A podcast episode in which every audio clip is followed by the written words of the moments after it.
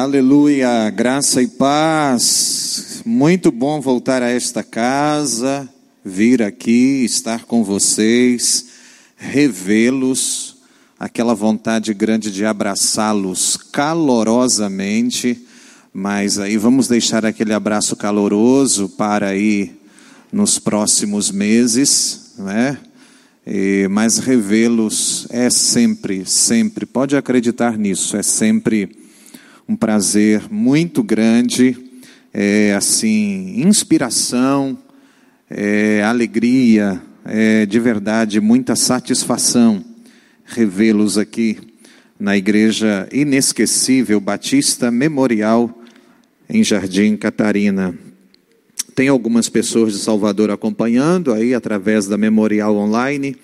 E eu quero dar assim boas-vindas e também a minha gratidão a vocês aí de Salvador que estão conectados. Nós estamos lá em Salvador, já caminhando aí para quase, fizemos 11 anos, caminhando para 12 anos, para a glória de Deus.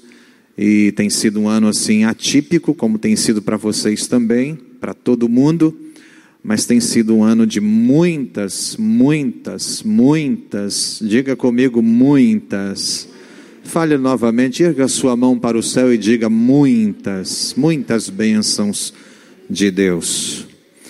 Quero convidar você para abrir o santo livro, abrir o santo livro, a bendita, preciosa, sempre viva, poderosa palavra de Deus. Salmo 27. Obrigado, esse filho amado, pastor Marcelo Coelho Fernandes. E eu estava planejando vir, como consegui vir aqui, para ter um tempo aqui com alguns da minha família, principalmente o meu tio Assir Gouveia e a minha tia Vera. Tem sido um tempo muito bom juntos nesse, nesses dias.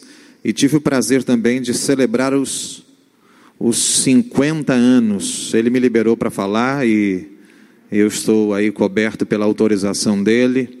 50 anos do pastor Marcelo Coelho Fernandes. É, foi bom demais vir aqui exatamente no tempo dos 50 anos. Que bom. Salmo 27. Abra sua Bíblia e fique com ela aberta, e durante a minha palavra eu vou fazer com você alguns destaques, uh, caminhando pelos versículos do Salmo de número 27.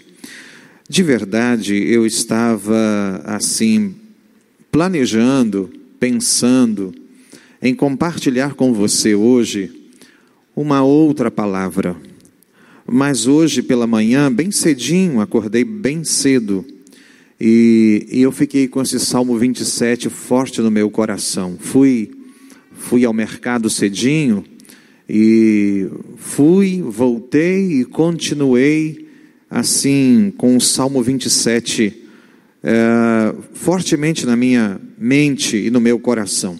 Eu quero hoje então compartilhar com você algumas verdades do Salmo 27. O escritor do Salmo 27, ah, nós vamos perceber logo, Davi. Davi escreveu o Salmo 27. Não sabemos precisamente quando, assim, assertivamente quando Davi escreveu o Salmo 27. Porém, há pelo menos três possíveis contextos ah, através do qual, ou possíveis contextos que Davi escrevera o Salmo de número 27: perseguição, rebelião e guerra. Num contexto de perseguição, ou de rebelião, ou de guerra. Se nós pensarmos Davi escrevendo o Salmo 27 no contexto de de, de perseguição foi exatamente quando Saul o perseguia. Se nós pensarmos em num contexto de rebelião, foi exatamente quando Absalão, seu filho, em rebelião, estava querendo destroná-lo. Se pensarmos num contexto de guerra, nós vamos descobrir a guerra contra ah, os filisteus. Então, seja lá como for, seja num contexto de perseguição, seja num contexto de rebelião, ou seja num contexto de guerra, Davi não estava num contexto favorável. Ele não estava tão de boa quando escrevera o Salmo de número 27.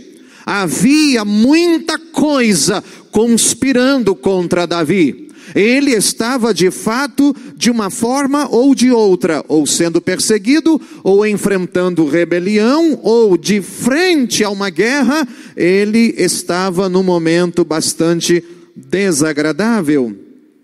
Então veja bem, fosse pela frustração com amigos, parentes ou a perseguição inimiga, fato é que o homem, segundo o coração de Deus, estava enfrentando hostilidade. Fato é que o homem, segundo o coração de Deus, estava enfrentando uma severa adversidade. Então veja bem, o Salmo 27, ele não for escrito numa situação de paz, ou numa situação pacífica, Davi estava sofrendo a fúria, a trama dos seus inimigos. Davi estava enfrentando uma indescritível hostilidade. Então, o Salmo 27 é para nós hoje, para começarmos uma nova semana. Alento, encorajamento, apontamento do céu, direcionamento. Hoje é dia de abastecimento. Hoje é dia de quê? Abastecimento. Alguns dias antes de viajar aqui para São Gonçalo, eu, o meu carro ficou lá embaixo no combustível. E eu fui correndo abastecê-lo.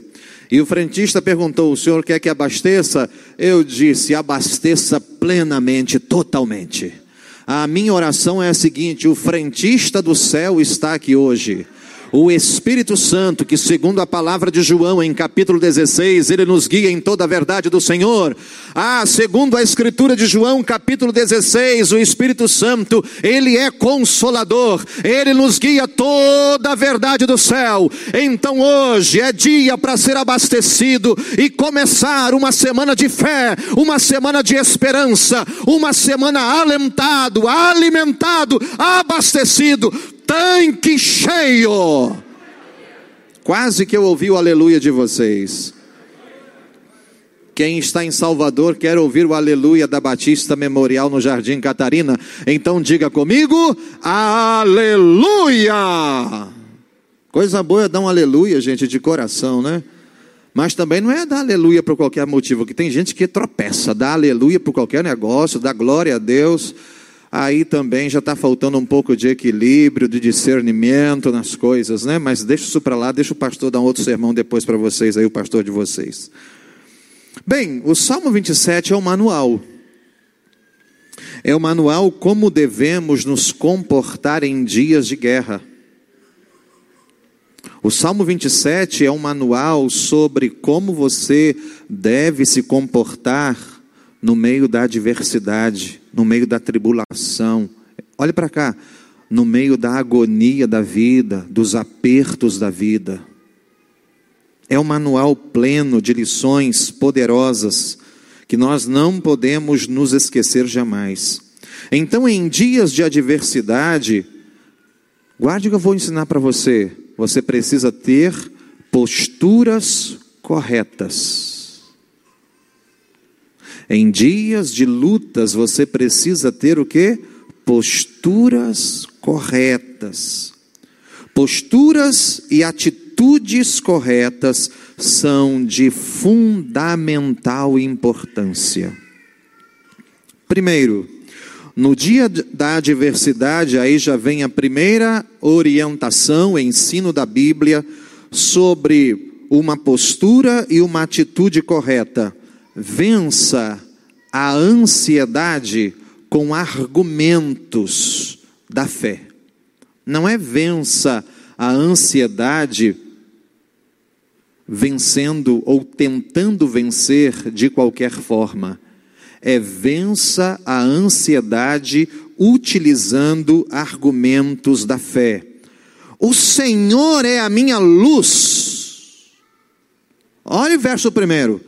O Senhor é a minha luz e a minha salvação. Quem será capaz de me assustar? O Senhor é o meu refúgio, de quem eu poderei ter medo? Três desdobramentos da ansiedade em sua vida. O primeiro desdobramento, a ansiedade antecipa o sofrimento, nos coloca com medo do que possa acontecer.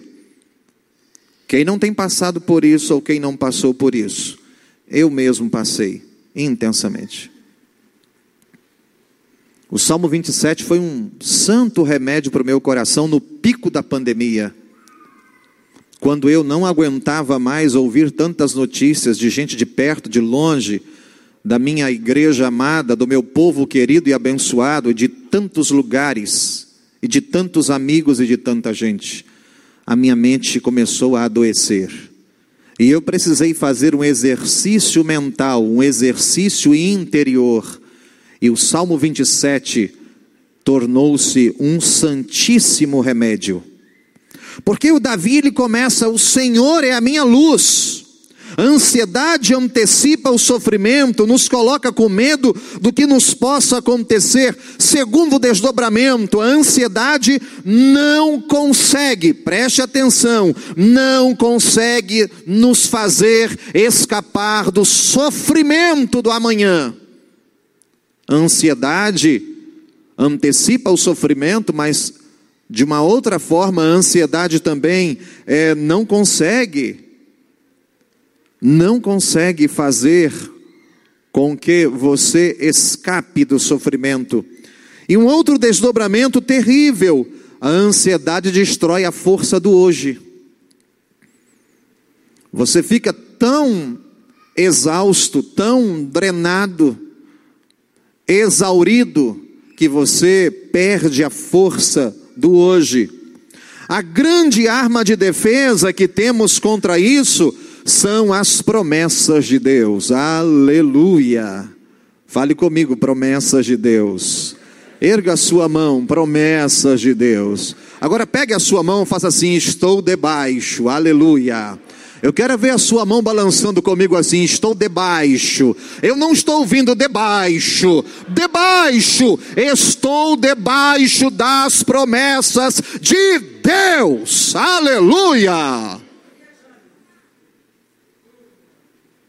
Estou debaixo das promessas de Deus. Toda vez que nos sentirmos acuados por alguma situação, precisamos trazer à nossa memória, fazer subir é a ideia da, do livro lá de Lamentações de Jeremias. Quero trazer à minha memória, quero fazer subir à minha memória o que pode me dar esperança. Então, só assim nós podemos calar as vozes da ameaça, da ansiedade, do espírito de medo. Davi apresenta sua inquebrantável confiança em Deus. Ele diz assim: O Senhor é a minha luz. Mas preste atenção: para Davi, Deus não era apenas a luz do mundo. Para Davi, Deus não era apenas o sol da justiça. Eu vejo na fala de Davi o reflexo de um relacionamento com Deus. O Senhor é a minha luz. Ele não está falando de um Deus distante. Ele não está falando de um Deus desconhecido. Ele não está falando de um Deus que ouviu o pastor Marcos Panicé pregar sobre ele. Ele está falando de um Deus relacional. Ele é a minha luz. Interessante que aqui é o único lugar em todo o Antigo Testamento em que Deus é descrito como luz.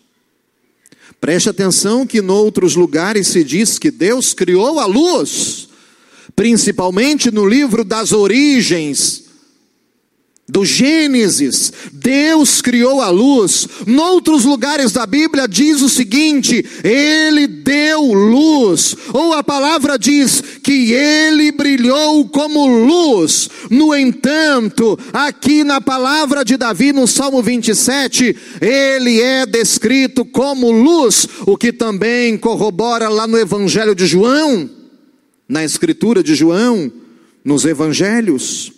A Bíblia diz que Ele é a verdadeira luz, aleluia. Ele é o que? A verdadeira luz. Isso aparece em João, capítulo 1, versículos 5 e 9. Então, sem Cristo, todos são cegos. Mas com Cristo, todos podem ter uma visão clara, plena, lúcida, perfeita da vida agora e da vida eterna. Aleluia. Da vida agora e da vida eterna da vida eterna futura com o Senhor. Davi está dizendo que, mesmo nas horas mais sombrias, mesmo nas horas mais tenebrosas, mesmo nas horas mais escuras das piores batalhas da vida, não há, não há o que se temer, pois Deus é luz que dissipa a escuridão, Deus é luz que dissipa toda treva.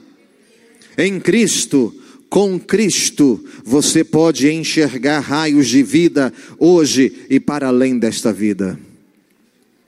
Agora veja bem, como pastor Davi sabia muito bem desse negócio. Como pastor de ovelhas, Davi sabia que a luz, a luz de uma fogueira, a luz de uma fogueira era importante para proteger suas ovelhas durante a noite. Havia muita propriedade nessa fala de Davi. Como um bom soldado, Davi também sabia que os inimigos são perigosos sob a cobertura da escuridão. Me faz lembrar nos idos de 1976 e o 1977, quando eu ainda bem menino, E eu me lembro da, da minha inesquecível vovó Esther Panicé, ela reunindo um grupo de irmãos lá no interior de São Fidélis, um lugarzinho chamado Caetetu, se você não conhece, precisa conhecer, fará muito bem a você. Peço o pastor Assir Júnior que ele vai levá-lo. Nós não tínhamos luz elétrica, hoje tem luz elétrica, hoje tem internet, hoje tem WhatsApp, hoje tem Instagram. Eu falo com o pessoal lá, FaceTime, a gente conversa. Mas naquela época de 76 e 77, a, a minha vovó Esther, ela, ela usava lamparina ou lampião a gás. Lampião a gás para quem tinha uma condição melhor. E para quem não tinha uma condição a gás é, melhor, era lamparina, era uma maravilha. Aquilo soltava uma fumaça à noite, uma fumaça escura, preta, que no outro dia o seu nariz, no outro dia você acordava com o seu nariz maravilhoso, limpinho. Era uma beleza. Olhe para cá, eu me lembro da minha vovó Esther, ela, ela conseguiu uma lanterna. E ela comprava aquelas pilhas, a, a, a pilha do, ra, do gato. Não é? Lembra disso, gente? É, alguns estão dizendo, é, nós somos desse tempo, nós lembramos isso. E outros estão dizendo, não sabemos disso. E eu me lembro, eu me lembro ela assim, olha, olha para cá, ela com a lanterna assim, nós atrás, o grupo, eu, meu irmão, e mais alguns crentes, ela, ela indo à frente, assim, já com a perninha já cansada, o joelho cansado, e, e o povo cantando, no meio dos canaviais, cantando, voltando do culto à noite. Hoje está de boa, você tem carro, tem metrô, tem trem, tem buzu, tem Uber, tem, sei lá, hoje está fácil demais. Mas naquela época, meu amigo, no meio dos canaviais, e lá ia a vovó Esther cantando, a voz boa, bonita, bonita, cantando, a lanterninha assim, a lanterninha não ficava só no foco, não, ela ficava assim, ó, direita, esquerda, sabe para que isso? Para ver se tinha algum bicho à noite, para mostrar onde havia um buraco, para mostrar onde havia um pedregulho, porque a depender da época, a máquina limpava a estrada, ficava com pedregulho. Hoje a gente tem a luz do celular, né? Tá fácil, né? Eu preciso ensinar a você o seguinte: A luz nos permite discernir o que está à nossa frente. A luz é para ver se há algum obstáculo ou alguém escondido à sua espreita. O argumento de Davi foi o seguinte: o Senhor é a minha luz. Aleluia. Você está recebendo essa palavra para o seu coração hoje? O Senhor é a minha luz, mas Ele diz: é a minha salvação. Ele me ajuda pessoal e individualmente. O nosso Deus criou todo o universo, o nosso Deus sustenta todo o universo. A teologia define Deus como criador, mas também como mantenedor, como sustentador do universo, mas ele se importa com você. Ele é um Deus individual, ele é um Deus que vê sua dor, ele é um Deus que se ocupa com você, ele é um Deus que olha atentamente para você. Eu preciso ensinar a você o seguinte hoje: a ansiedade não resiste aos argumentos da fé em Deus. Vença a ansiedade com os argumentos da fé. Mas também no dia da dor, no dia da tribulação, no dia da guerra. Número dois, mantenha-se em comunhão com a igreja. Versículo 4.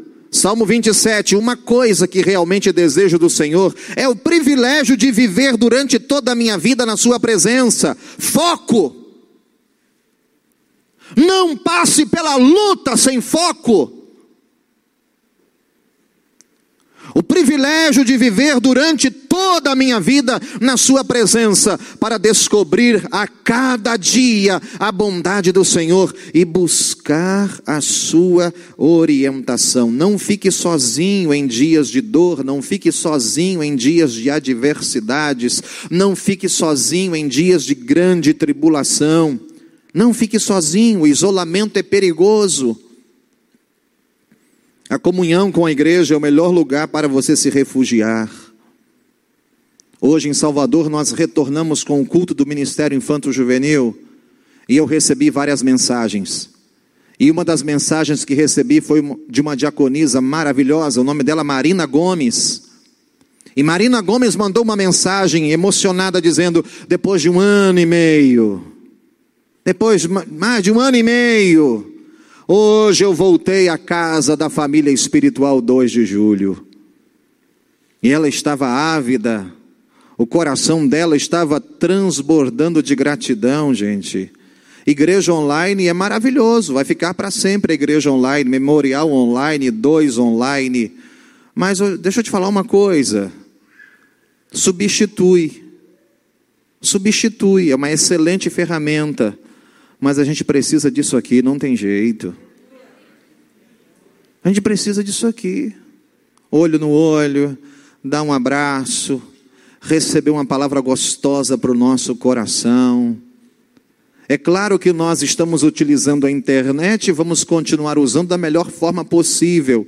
E precisamos potencializar muito mais, porque há mais recursos para a igreja chegar mais longe.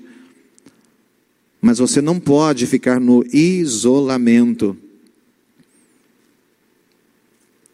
Será que já tem gente pensando em ficar na igreja online? Claro que sim.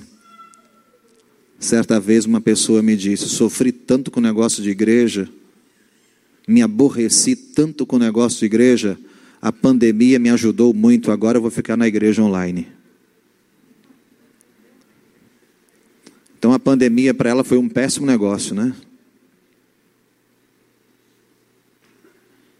Isolamento não. O isolamento é perigoso. Não ceda à tentação de isolar-se. Ei, através da igreja você descobre os propósitos de Deus para a sua vida. Por meio da igreja você descobre seu perfil de servo adequado e definido os seus dons, suas habilidades para servir no ministério. Por meio da igreja você é potencializado, você é enviado ao serviço. Por meio da igreja você desenvolve a comunhão. É na comunhão com a igreja que você tem a sua a sua firmeza em Cristo mais estabelecida. A igreja funciona como um abrigo. A igreja funciona como um abrigo. Pregamos para cadeira vazia tanto tempo encenando que tinha auditório à nossa frente. Aliás, Deus fez uma coisa muito boa, né? Quem gostava de, de, de, Quem corria atrás de aplausos de auditório, ficou sem auditório, ficou sem aplauso da noite para o dia. Ficou sem auditório, sem aplauso. Aí Deus disse assim: Vou dar um bocado de cadeira vazia para vocês, vou ensinar vocês.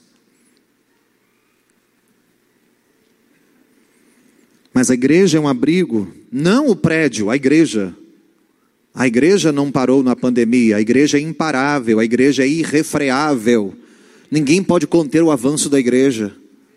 A igreja de Jesus é como um rio. Você já viu gente tentando conter o rio? Põe uma barreira aqui, a água pula para a direita. Põe para lá, a água pula para a esquerda. Se sobe para cá, a água pula por cima. Ninguém consegue conter a força, a vida, a velocidade, a potência da igreja de Jesus, porque não é igreja sua, não é igreja minha, a igreja é de Jesus. Você pode aplaudir, você pode glorificar, mais forte, mais forte. Nós temos o privilégio de servir na igreja. Tem que ser um privilégio mesmo para nós. Mas a igreja de Jesus, não ceda à tentação de ficar isolado. Em dias de adversidade, ó, a comunhão com a igreja vai fazer toda diferença. Vai fazer o quê? Toda diferença. Intensifique sua comunhão com a igreja local. Olhe para cá. Crie raízes na igreja local. Tem gente que final de semana está numa igreja, na, domingo, na, na, final de semana ou está não sei aonde, não cria raiz em lugar nenhum, não, não consegue formação espiritual em lugar nenhum. Ah, eu tenho quatro pastores, eu tenho cinco pastores. Depois você continua isso aí e ajeita esse negócio aí.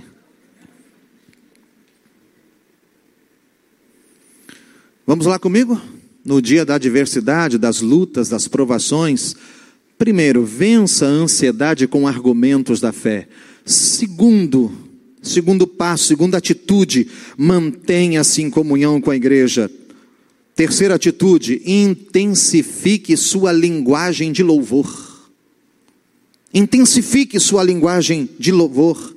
Versículo 6 diz assim: Olha, veja bem, Versículo 27, versículo 6: Ficarei fora do alcance de meus inimigos, então oferecerei sacrifícios de gratidão no seu templo, cantarei e louvarei ao Senhor. Eu vou intensificar a linguagem do louvor. Spurgeon, um grande pregador, ele disse: dez minutos orando são melhores do que um ano murmurando do que um ano reclamando. Um dos piores erros que pode se cometer no meio da adversidade é a murmuração. Um dos piores erros que pode você cometer durante as guerras, as lutas, é murmurar, é reclamar. Quem só reclama da vida atrai maldição. Toda uma geração do povo de Israel morreu no deserto por causa desse pecado. Lembra desse negócio? Precisamos aprender a louvar, oferecer ações de graças, especialmente, olhe para cá, quando as coisas vão mal. Especialmente quando as coisas não estão dando certo. É exatamente aí, quando as coisas não estão dando certo, é exatamente aí, quando você percebe que alguma coisa está ah, realmente instável, você precisa agradecer, você precisa adorar, você precisa oferecer sacrifícios de louvor. O louvor e a adoração geram uma atmosfera de milagres e de bênçãos. Experimente acordar de manhã e gritar: Aleluia! Acordei! Gente, coisa boa é deitar, coisa boa é dormir, mas acordar é melhor ainda. Acordar. Experimente chegar em casa hoje e agradecer. Tem gente que não agradece o que tem porque fica focado naquilo que ainda não recebeu. Comece adorando pelo muito que você já recebeu. Comece agradecendo por tanto que você já recebeu. Troque a murmuração pela adoração, troque a murmuração pela gratidão. Diga gratidão. Gratidão. Atos 16 nos dá conta que Paulo e Silas estavam presos. E a Bíblia diz que eles começaram a reclamar, a espernear, a dizer: Ah, nós trabalhamos demais, que Deus é esse? Ah, nós nós pregamos tanto, nós estamos cuidando tão bem do ministério, que Deus é esse que nos abandonou. Ah, nós estamos agora abandonados, nós estamos perdidos. Foi assim? Não, não foi. A Bíblia diz, fale comigo, a Bíblia diz. Fale comigo, a Bíblia diz. Lá em Atos 16, 22 a 26, que perto da meia-noite Paulo e Silas cantavam o que? Hinos de louvor ao Senhor. Aí o que foi que aconteceu? Você já sabe o que aconteceu, né? Mas diz mais que os outros presos estavam o quê? Ó, oh, de butuca, ouvindo, recebendo também. Sabe por quê? Quando você dá testemunho, outras pessoas são tocadas através do seu testemunho. Quando você agradece, outras pessoas são inspiradas, outras pessoas são alcançadas. E através da sua vida de testemunho, sua vida de fé, sua vida de esperança, sua vida de firmeza, de tenacidade, sua vida corajosa, muita gente será alcançada, muita gente será abençoada. No dia da luta, da guerra, da perseguição, da adversidade, primeiro, vença a ansiedade com argumentos da fé. Segunda atitude, mantenha-se em comunhão com a igreja. Terceira atitude, intensifique a linguagem do louvor. Quarta atitude, busque a Deus e não somente as bênçãos dele. Busque a Deus e não somente as bênçãos dele. Versículo 8 diz assim: Veja. Meu coração ouviu a sua voz, dizendo: Busque a minha face. Busque a minha face. Sim, é isso que eu vou fazer, buscar a face do Senhor. Aleluia. É isso que vou fazer, buscar a face do Senhor. É muito comum no meio da luta, da perseguição, da dor, nos debatermos tentando sair da situação, dar o nosso jeito encontrar a nossa maneira, a nossa forma. No entanto, é a presença de Deus que refrigera a nossa alma, é a presença de Deus que refresca a nossa alma, é a presença de Deus que alenta a nossa mente, é a presença de Deus que aponta o caminho, é a presença de Deus que manifesta portas abertas. É preciso dar ouvidos à voz do nosso espírito que clama por essa intimidade e assim buscar a sua face, investindo tempo em particular comunhão, meditação na palavra, oração. Então, seja um perseguidor da presença. Busque a presença. Persiga, queira a presença Seja então um perseguidor da presença e não apenas das bênçãos. Infelizmente, cresce assustadoramente em nosso meio os consumidores. Tem uma bênção caindo lá, corre para lá. Tem outra bênção caindo aqui, corre para aqui. Daqui para acolá e por aí vai.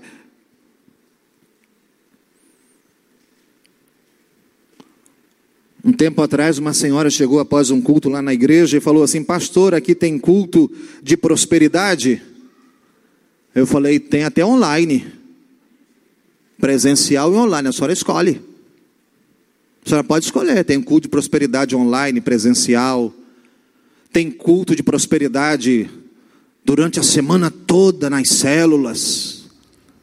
Tem culto de prosperidade também, a gente usa aqui um devocional, a senhora pode ter um devocional, isso vai ajudar a senhora a prosperar. E tem culto de libertação, eu falei, o que não falta? Tem prosperidade, tem libertação. Aqui Jesus liberta toda hora. Inclusive, Jesus está libertando agora enquanto eu falo com a senhora. E falei de coração para ela. E quando eu falei assim, eu já estava orando. E tem culto de libertação acontecendo agora. Deixa eu te falar uma coisa. O Deus Pai, o Deus Filho e Espírito Santo, e o Deus Filho, que se manifestam aqui, são os mesmos que se manifestam lá em sua casa em sua cozinha, no seu quarto, no seu escritório, no seu ambulatório. É a mesma presença que se manifesta quando você está dirigindo, enquanto você está dentro do ônibus, do metrô. É a mesma presença, na mesma intensidade. Não há limites, não há limites, não há paredes, não há impedimentos para a manifestação da presença de Deus. A presença que está manifesta aqui agora é, em São Gonçalo é a mesma presença que também se manifesta em Salvador, na Bahia, no Brasil e no mundo. Deixa eu lhe dizer uma coisa: onde há um crente em Jesus, ali há manifestação poderosa da verdade, da presença, da palavra, da intimidade, do vigor, da presença manifesta, poderosa, alentadora, libertadora do Senhor. Então não queira somente as bênçãos. Eu peguei, ainda não terminei, está em desenvolvimento. Eu peguei algumas folhas, eu comecei a rascunhar, foi só rascunhando, depois eu vou organizar. Só estou rascunhando lições aprendidas durante a pandemia. Porque eu não quero sair da pandemia não levando comigo o que Deus quis, o que Deus intencionou ensinar-me. E uma das lições que eu tenho aprendido veementemente: Deus é soberano. Não adianta você brigar com Ele. Não adianta você fazer oração dando ordens para Ele, tentando ensinar a Ele o que Ele deve fazer. Não adianta. O melhor de tudo é aquilo que estou aprendendo enquanto oro. E mesmo que ele me diga não, como disse por tantas vezes durante a pandemia, como eu orei pelo meu segundo tesoureiro. Pense num homem guerreiro, brabo, parceiro, inteligente, servo. Mas aos 46 anos ele foi embora. Confesso para você que dói até hoje. Dói, dói muito. Mas como eu orei? E Deus disse: não. Ele é Deus. Ele é soberano. E não é porque ele me respondeu com não que eu vou abandoná-lo. Sabe por que muita gente abandona a fé? É porque tem um Deus que não é revelado, o Deus revelado nas Escrituras. A gente precisa de um Jesus ou de um Deus, não é o que diz o Evangelho de João? Conforme dizem as Escrituras é do Deus revelado nas Escrituras. é do Deus que se manifestou e se aproximou a nós, o Deus que se vestiu de pele humana, que se fez carne, que chegou perto, que veio a nós, que sentiu nossas dores, que experimentou nossas mazelas, conforme revelado nas Escrituras. Mas muita gente quer um Deus que responda sim a todas as nossas orações, a um Deus que concorde com tudo que a gente pense, com tudo que a gente fale. E o dia que a gente percebe que não foi bênção que Ele nos abençoou, a gente vai trocá-lo por qualquer outra coisa. Eu não vou trocar Jesus. Eu falo para a igreja, para os meus filhos, eu falo aos meus filhos, eu vou morrer crente. Eu vou morrer crente, gente. Eu não tenho outra opção. Eu vou morrer crente em Jesus. Venha o que vier, aconteça o que acontecer, doa o máximo que doa. Eu sei lá vou morrer crente. Também não estou com pressa. Trouxe minha senha, estou entregando para qualquer pessoa que desejar hoje. Um irmão lá em Salvador disse: Pastor, se Jesus nos chamarem, eu, eu disse: Ele vai errar o meu nome. Ele não vai acertar meu nome dessa vez. Uma outra irmã querida disse: Pastor, só vou no arrebatamento. Não vou é quebra-gelo, né? Isso faz muito bem para gente.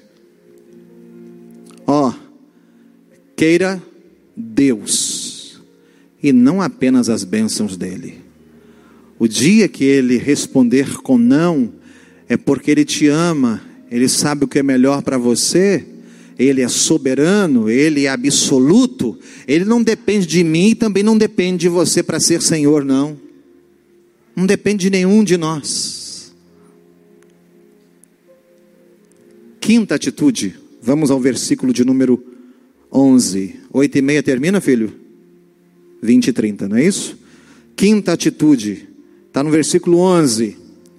Ande pelo caminho reto do Senhor. Diz assim: Olha, Senhor, ensine-me o seu caminho, oriente os meus passos na direção certa, por causa dos meus inimigos. Olhe para cá.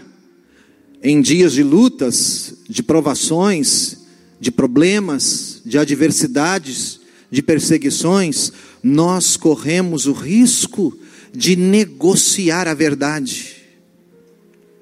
Nós corremos o risco, é comum nos sobrevirem as tentações, e aí, ó, vai tentar nos atrair a soluções mais rápidas, mais fáceis mais acessíveis, que não estão de acordo com a vontade do Senhor. Uma crise no casamento pode terminar no adultério, separação, uma dificuldade financeira nos empurrar para uma atitude desonesta de lesar alguém, de levar aquilo que não nos pertence. Precisamos ter muito cuidado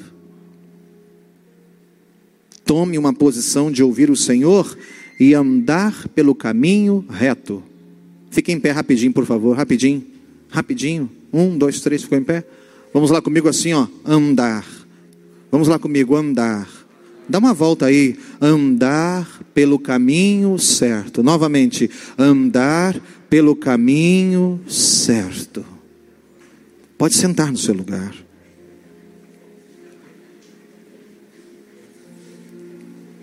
Sabe o que acontece quando você anda pelo caminho certo? Algumas, alguns benefícios. Veja bem, o primeiro benefício, você será recompensado, você terá tranquilidade e estabilidade.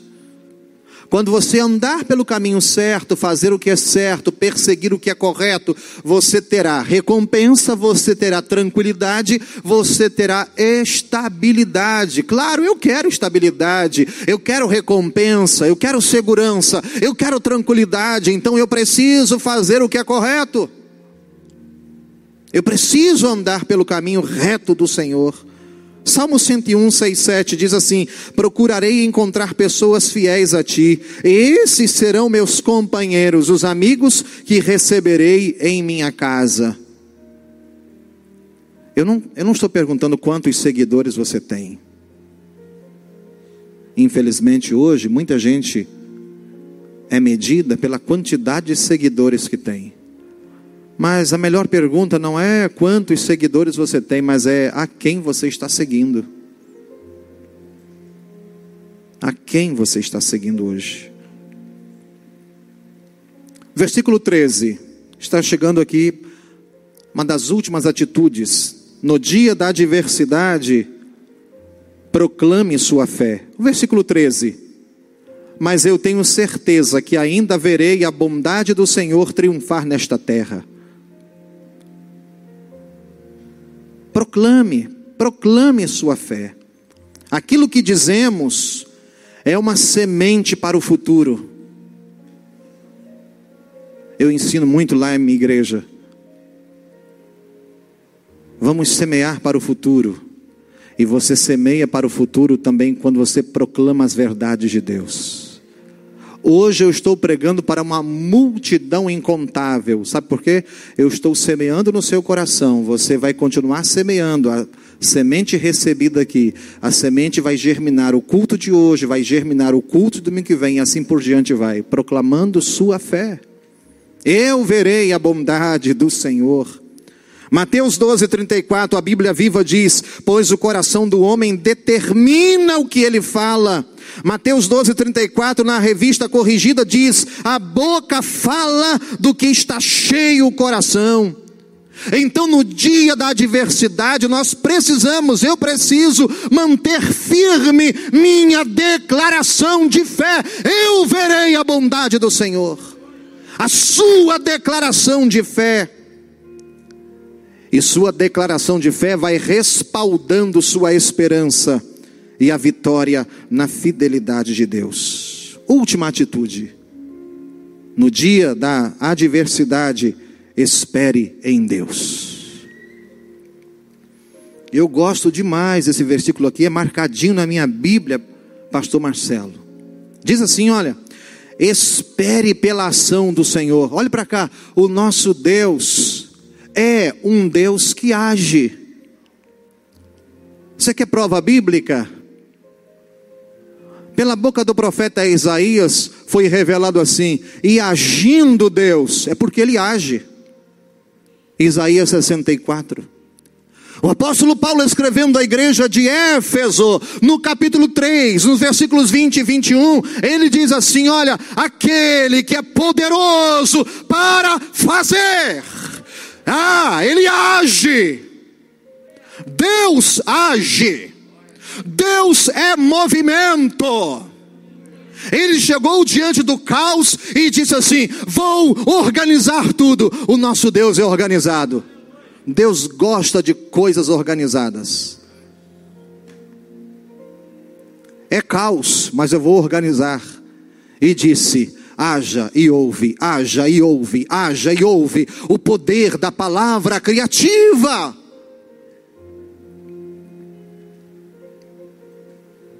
Espere pela ação do Senhor. Espere em Deus. Quando nós entramos em apertos, em tribulações, nós começamos a achar, a pensar que todas as nossas orações devem ser respondidas instantaneamente. Ó, oh, micro-ondas. Hã? Tá, pá, ligar, foi, tá pronto, vamos comer, tá quentinho. Só que não é assim que funciona. Sabem por quê? O escritor do livro Enraizado, inclusive, tem aqui, você pode adquirir. É um dos melhores que já li até hoje. Eu disse ao pastor Assi, ao pastor Marcelo aqui no, Quinta-feira, sei lá, eu disse, é um livro que a gente tem que ler uma vez por ano.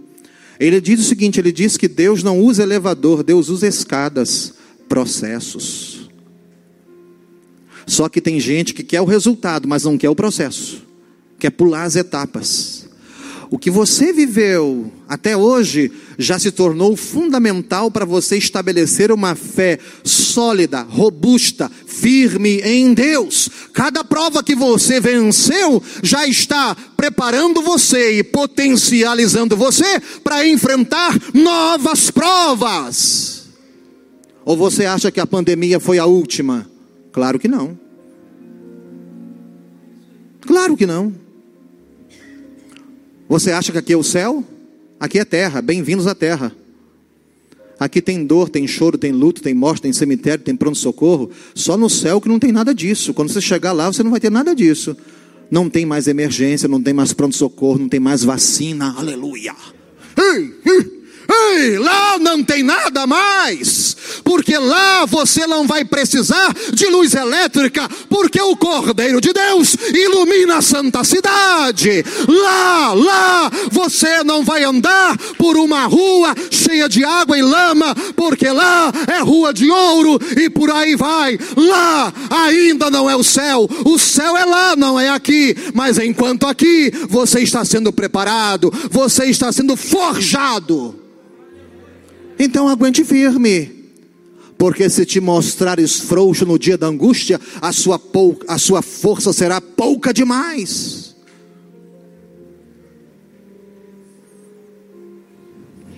Precisamos aprender a esperar. Pois o esperar produz em nós frutos. Entre todas as promessas de Deus, e o seu cumprimento há um intervalo.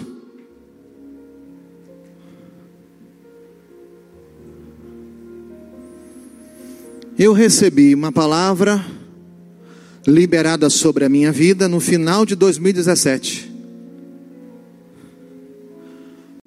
Mas eu tenho, eu tenho um, um caderno especial no meu escritório. Cada palavra que eu recebo, que eu entendo que aquilo tem uma relação íntima com a minha vida, com a minha oração, eu anoto. E pode ser de gente de longe, gente da minha igreja. E eu recebo palavras tremendas lá no contexto da minha própria igreja. Mas deixa eu falar uma coisa para você. Uma palavra que eu recebi em 2017, ela está começando a se cumprir agora. Há poucos dias atrás, antes de eu viajar para cá, apareceu um primeiro sinalzinho daquela palavra. Eu falei, aleluia. Esperar. Esperar.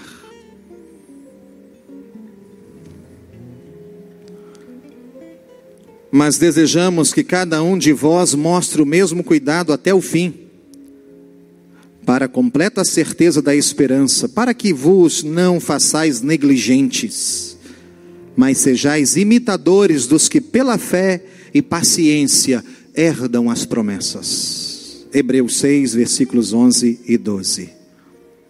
Quando Deus fez a promessa a Abraão de dar-lhe um filho, qual era a idade dele?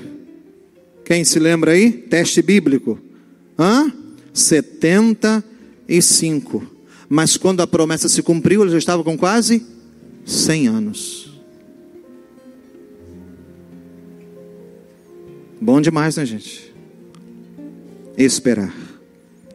O servo vencedor é aquele que não se desespera, mas sabe que a mão de Deus está dirigindo. Lembra como nós começamos?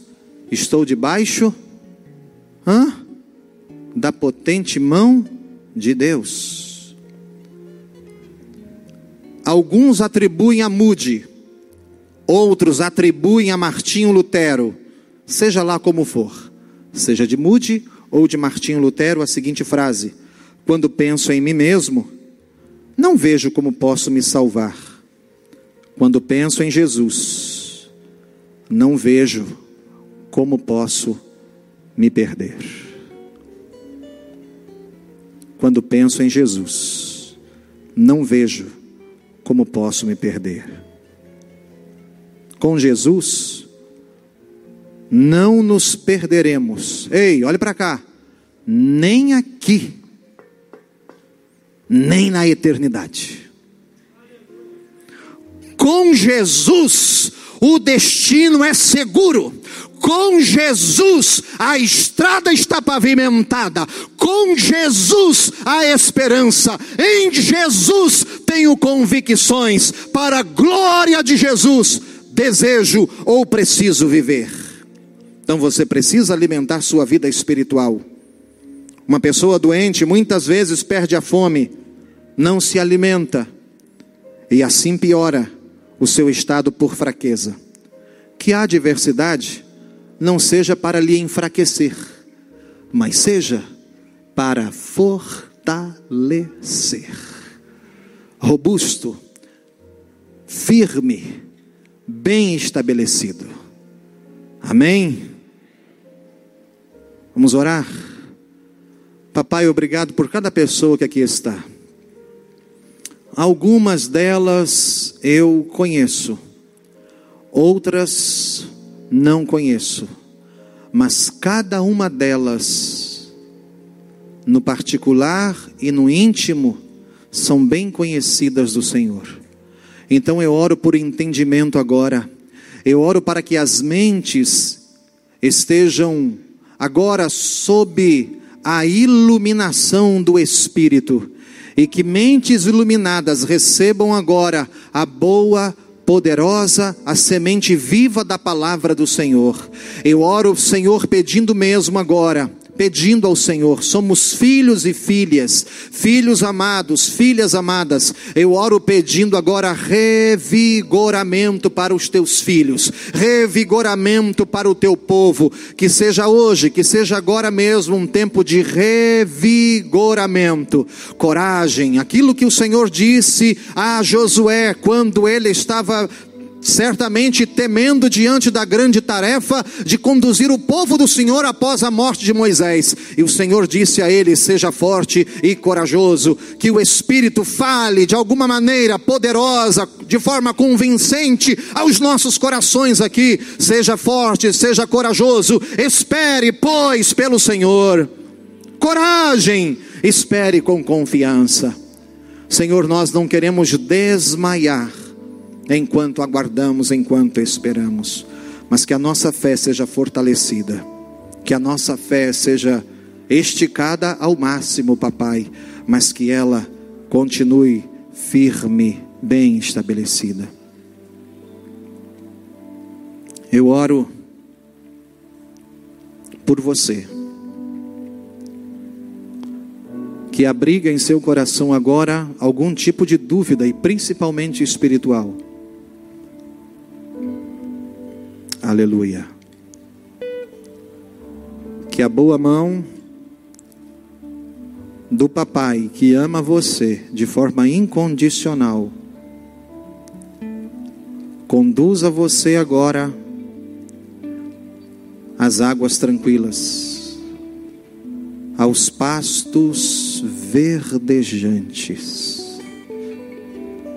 Que você seja alimentado nutrido. Eu oro para que a boa mão do Senhor faça cair sobre você, sobre a sua cabeça, óleo fresco. Óleo fresco, unção fresca, que dá plena satisfação. E então, nutrido, alimentado, ungido, você há de permanecer corajoso esperando em Deus.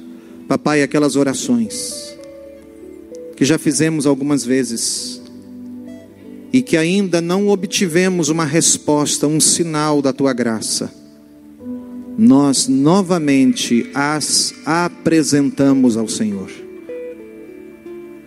Novamente, novamente, novamente nós não nos cansaremos de esperar, de confiar, de deleitar o nosso coração no Senhor.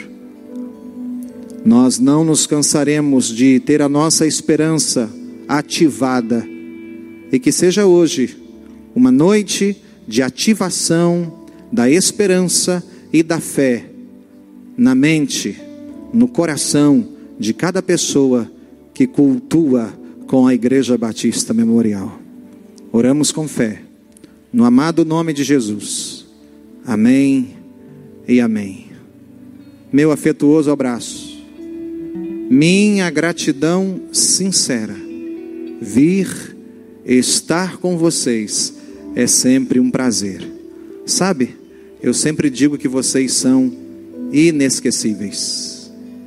Por qualquer lugar que eu vá, eu sempre direi: a Memorial é uma igreja. Inesquecível. Deus abençoe a cada um de vocês. Uma semana de fé, uma semana de coragem e uma semana de respostas do céu é a minha oração. Muito obrigado.